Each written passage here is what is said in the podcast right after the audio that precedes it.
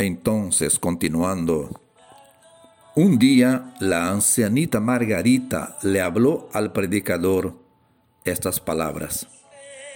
Me siento guiada por Dios para decirte que vaya a aquella parte de la ciudad para predicar, pues allí hay muchos pecadores impedernidos que necesitan ser salvados. El predicador le dijo, pero hermana, yo no siento que debo de ir allí. Y es más, aquella gente es mi opositora y no me darán lugar, no habrá lugar donde reunirse allí.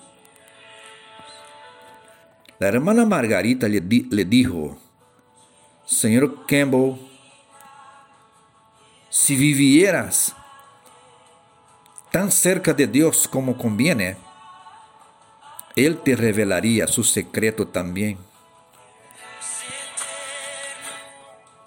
Se arrodillaron para orar y la hermana Margarita oró de esta manera.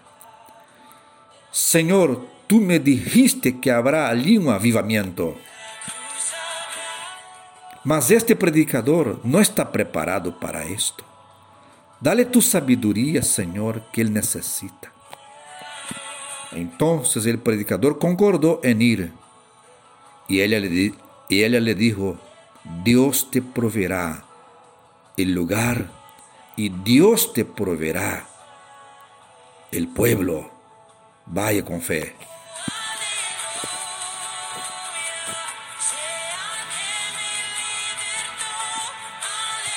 Cuando el predicador Duncan Campbell llegó al lugar, encontró unas 400 personas reunidas. Tantos jóvenes querían entrar en el lugar y el lugar quedó como una lata de sardinas. Mucha gente del lado de afuera. Muchos jóvenes querían entrar y no podían. Y muchos no entendían por cuál fuerza fueron atraídos allí, para estar allí. De pronto, un hombre en cierto lugar de la casa gritó por misericordia. En otro lugar de la casa, mujeres estaban arrodillándose para orar, para buscar a Dios. Varios hombres allí convertidos se volvieron pastores, ministros del Evangelio en toda aquella zona de, de, Escocia.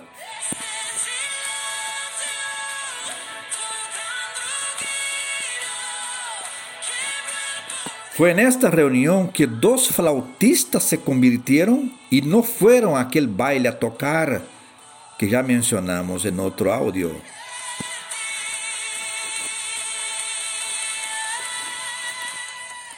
Oh, así dice el Señor Oh Espíritu, ven de los cuatro vientos y sopla sobre estos muertos para que vivan.